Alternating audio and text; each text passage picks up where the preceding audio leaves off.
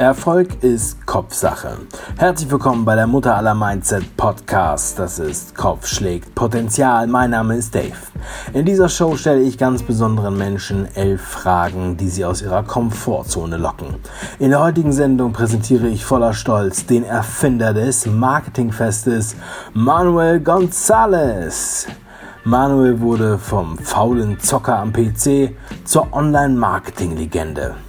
Mit Arbeit aus Leidenschaft. Er hat in jedem Bereich seine Finger drin, direkt oder vertreten durch einen seiner Mitarbeiter. Manuel und ich haben lange gebraucht, bis wir uns endlich einmal wirklich getroffen haben und ich freue mich sehr, dass er heute dabei ist. Manuel, herzlich willkommen zur Show.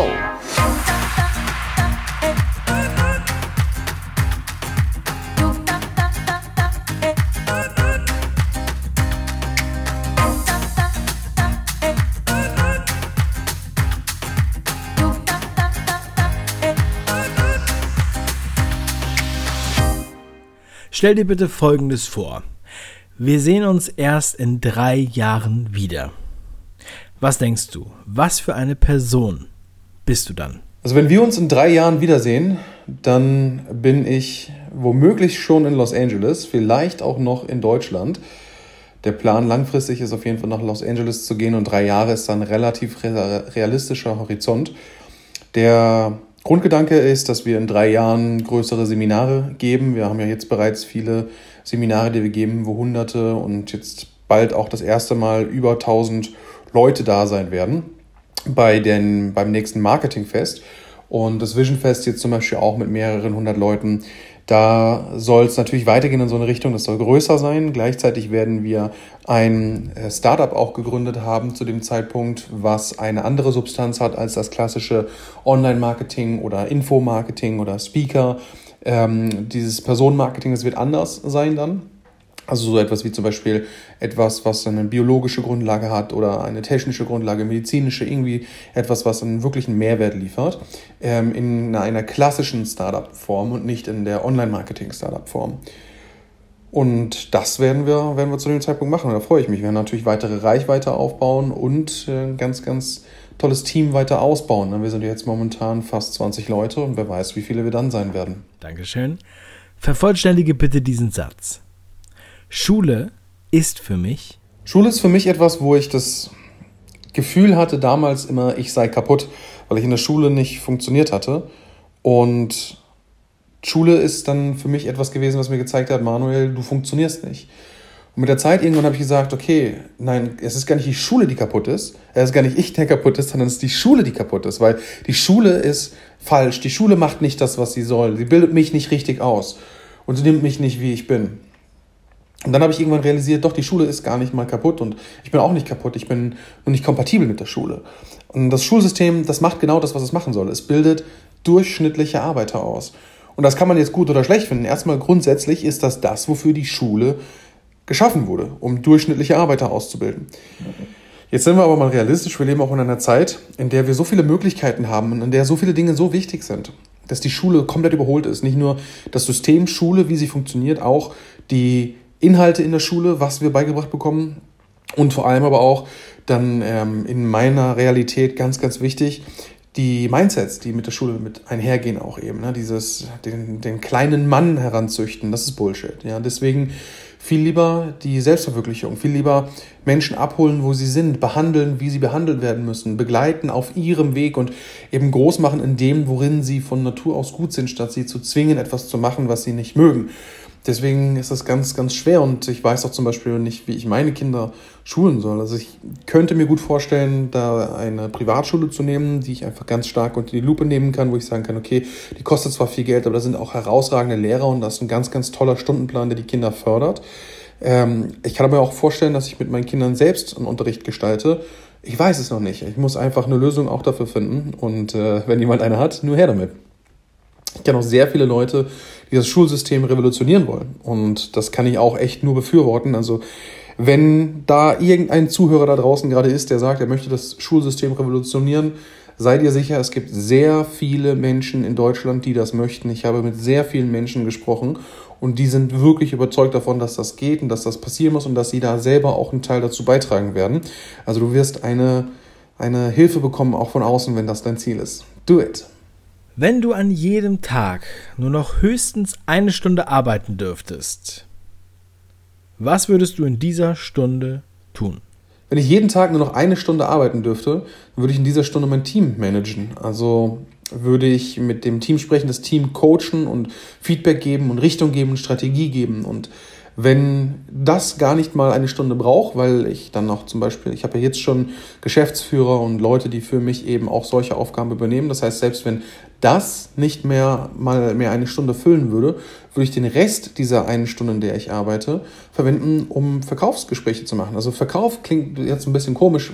Es sind gar keine Verkaufsgespräche, es sind vielmehr Beratungsgespräche, die, wenn es Sinn ergibt für beide Parteien, in einem Verkauf landen, ja, also in einem, in einem Deal enden. Das wäre dann beispielsweise, wenn wir über eine langfristige Ausbildung sprechen, die dann in, je nachdem, was wir die Leute ausbilden, je nachdem, welche Größenordnung und so weiter, kann das durchaus zum Beispiel 20.000 Euro kosten und auch mehr. Und wenn wir 20 20.000 Euro ähm, für diese Ausbildung nehmen, dann ist das natürlich nichts, was wir irgendwie über Digistore verkaufen, sondern da kommen vorher viele Beratungen, man lernt sich kennen, man tanzt ein bisschen und schaut, ob das richtig ist. Und wenn sich alle Parteien einig sind, dann unterschreibt man den Vertrag, hat einen Deal und arbeitet miteinander. Und das würde ich dann auch recht viel machen, weil ich das einfach gerne mache, weil das Kennenlernen der Geschichte von Menschen, das ist Wahnsinn. Und diese Menschen dann auch zu begleiten und mit denen einen Deal zu machen und sie dann halt auch langfristig da in eine bessere Situation zu bringen, das ist etwas, was mich sehr ja, inspiriert, ist schon untertrieben. Also was mich antreibt. Ich glaube, das ist fair formuliert. In was für einer Fernsehsendung wärst du gerne? Also von Kochsendung bis Actionfilm ist alles erlaubt. Was würde inhaltlich in deiner Fernsehsendung passieren? Lustigerweise bin ich ja relativ häufig in Fernsehsendungen. Also ich war schon in äh, Fernsehsendungen, wo es um Sex ging, um Flirten ging, um äh, Unternehmertum ging, um Marketing ging. Also ganz, ganz bunt gemischt auch. Ja. Und ähm, ich muss sagen, wenn ich mir es absolut aussuchen dürfte, komplett, wo ich hingehen dürfte, ich denke, ich würde in eine möglichst Mainstream-Sendung gehen mit hohen Einschaltquoten und versuchen, eine Message rüberzubringen. Ja, Zirkus Halligalli zum Beispiel und dann auf eine lustige Art und Weise eine Message rüberzubringen, die bei den Leuten dafür sorgt, dass sie ein kleines Aha-Erlebnis haben. Also meine persönliche Aufgabe ist es, ich glaube, dass ich es schaffen kann, einen Teil dazu beizutragen, den Menschen unsterblich zu machen. Das klingt total wahnsinnig und das ist es irgendwo auch. Aber wenn man sich überlegt, deine Resultate sind immer nur in der Lage, so groß zu werden wie die Ziele, die du hast. Und wenn ich nach den Sternen ziele und dann auf dem Mond lande, habe ich schon viel geschafft. Und ich glaube aber auch, dass wir die Sterne erreichen können. Und deswegen ist das mein Plan. Und ich bin bei weitem nicht der Wissenschaftler, der das kann, aber ich bin jemand, der vier andere Sachen machen kann. Ich kann nämlich Kapital anhäufen in Form von Geld, Wissen, Reichweiten und Kontakten. Und in so einer Fernsehsendung, da kann ich Reichweite zum Beispiel gewinnen, ich kann Kontakte generieren und das sind zwei Punkte, die natürlich auf die anderen vier Einfluss haben. Und das Wichtigste ist, dass ich diese vier Kapitalgrößen vor allem dadurch bekomme, dass ich meinen Purpose erfülle. Und mein Purpose, das ist Gravity schaffen. Das heißt auf Deutsch nichts anderes als, dass ich Leuten, die ohnehin schon erfolgreich sind oder das Bestreben haben, erfolgreich zu sein, helfe, noch erfolgreicher zu sein und ihre Ziele zu erreichen. Und wir sagen im, äh, im Englischen auch Magnifying High Achievers. Und das bedeutet, dass wir äh, Leute begleiten, große Visionen zu schaffen und zu erreichen. Und wenn ich den Menschen in so einer Fernsehsendung einfach nur kurz mitgeben könnte, dass es möglich ist, seine Ziele zu erreichen und große Ziele zu stecken und auszubrechen und sein Leben, den eigenen Weg zu gehen, eine eigene Lebensaufgabe zu finden und sich darauf zu stürzen, davon leben zu können, davon vielleicht sogar sehr gut leben zu können, reich zu werden sogar. Das wäre etwas, das würde, das würde perfekt mein, mein, das wäre das, die Abrundung des i-Tüpfelchen für das bisher ohnehin schon sehr, sehr tolle Jahr. Stell dir mal vor, du würdest heute deinen persönlichen Highscore deines Lebens angezeigt bekommen. So wie beim Videospiel. Wo würdest du besonders punkten? Also in den Highscores meines Lebens, das ist auch eine spannende Frage, würde ich heute definitiv Minuspunkte bekommen für äh, meine Figur. Ich bin ja auch übergewichtig und ich glaube, das wäre, das wäre nicht so. Ähm, Im Gegenzug würde ich allerdings extrem viele Pluspunkte bekommen für meine Social Skills. Ich muss auch ehrlicherweise sagen, ich bin faul in Social Skills. Also ich bin echt nicht so gut da drin, Kontakte zu pflegen und nachzufragen und so, weil ich ehrlicherweise, ich glaube, ich bin einfach zu faul. Aber auf der anderen Seite bin ich sehr, sehr gut da drin, auf Leute zuzugehen, sie kennenzulernen und ähm, neue Kontakte zu knüpfen auch und eben auch Mehrwerte zu schaffen für den Kontakt, den ich knüpfe. Und da kriege ich garantiert ganz, ganz viele Punkte.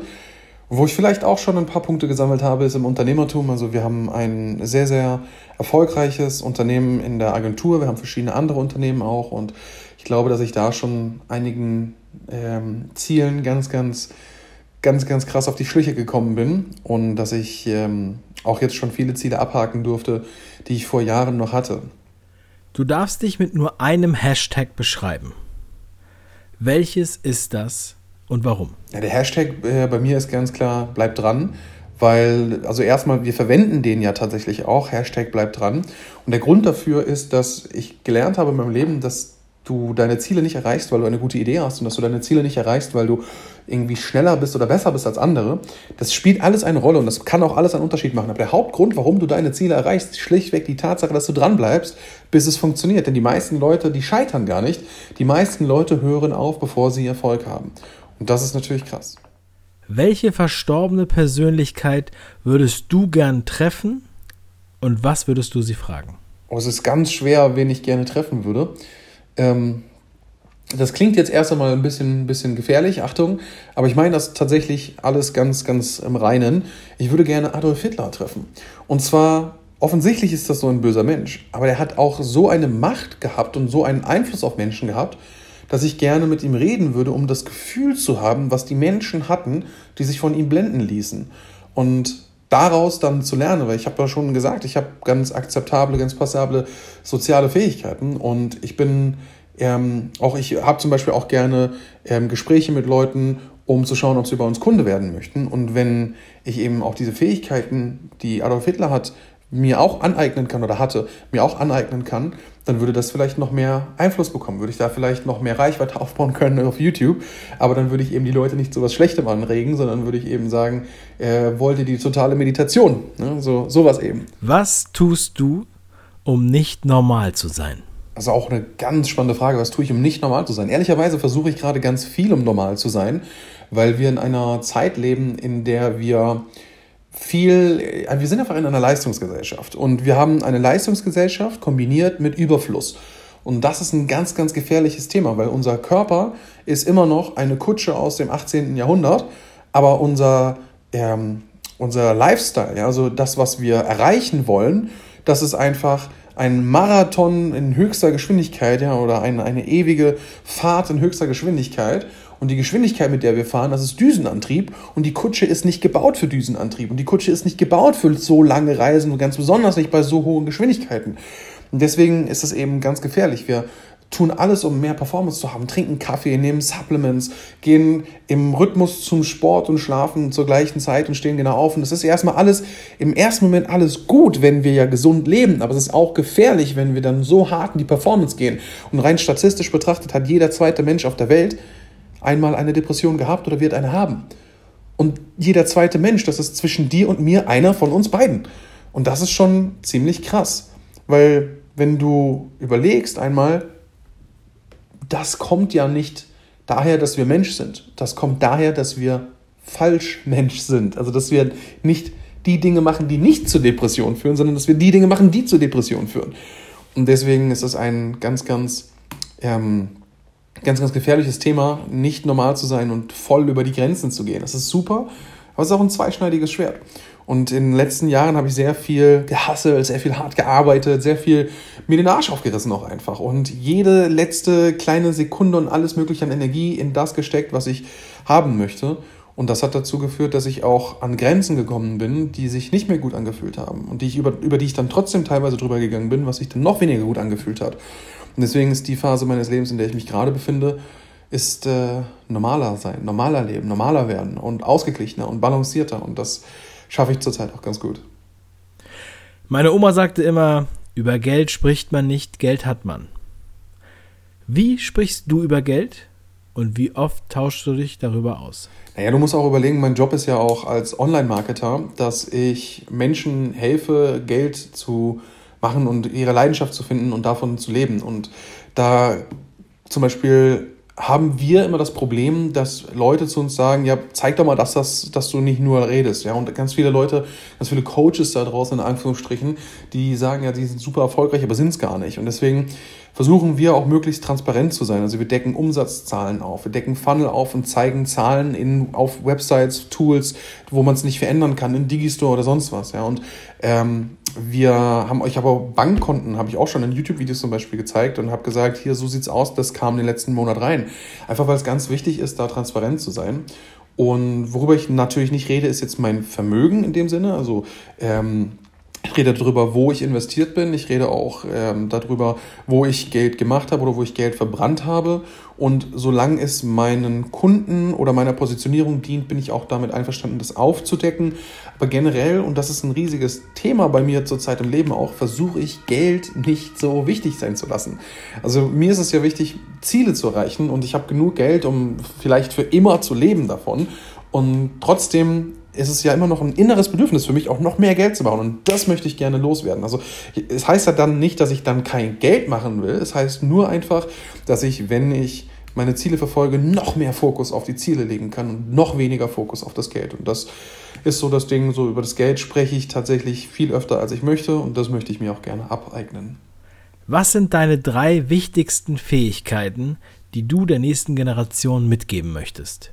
Also die drei wichtigsten Fähigkeiten, die wir der nächsten Generation generell mitgeben sollten, ist vielleicht auch das einmal das Verständnis für die Maschine Mensch, also für den Körper, den Geist und all das, dass wir uns selber besser handeln können, dass wir verstehen, dass es Persönlichkeitstypen gibt, dass wir verstehen, dass wir in Flow kommen können oder dass wir das eben auch ähm, vermeiden, wenn wir die falschen Dinge machen. Und da ist es ganz wichtig, dass wir für uns selber ein ganz, ganz krasses, ganz großes Bewusstsein haben und das ist ein ganz, ganz wichtiges, wichtiges Ding, was ich gerne der nächsten Generation mitgeben würde.